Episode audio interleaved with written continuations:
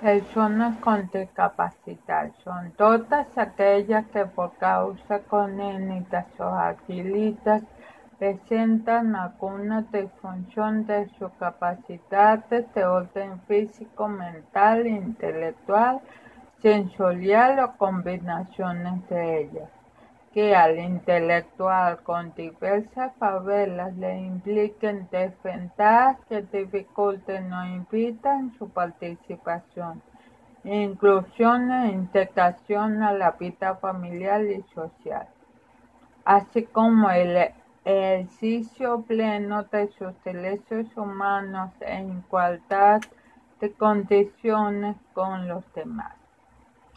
Toda persona con discapacidad tiene derecho a asistir a una institución o centro educativo para obtener educación, formación o capacitación.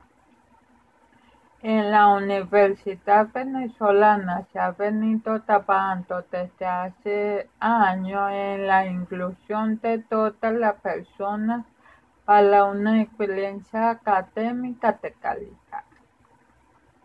En la Universidad Politécnica Territorial Alonso Camelo viví la experiencia del trabajo con un de mis profesores, la unidad de bienestar estudiantil y mi familia que me permitieron participar plenamente y alcanzar mis metas. Tengo un diagnóstico de parálisis cerebral hipotónica es decir, que tengo poco equilibrio, dificultad al caminar, al hablar y con lentitud al escribir.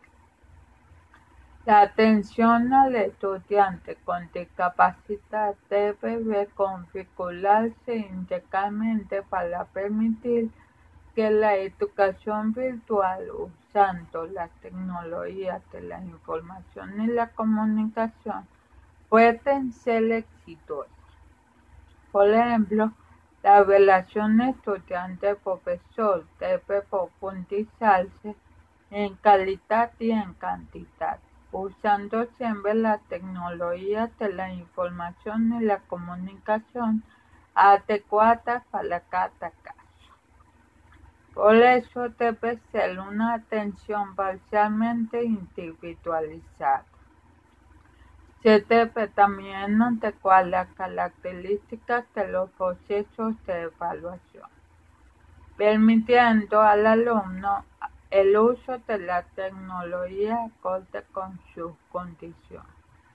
Y finalizo diciendo, la tecnología debe estar siempre al servicio del individuo.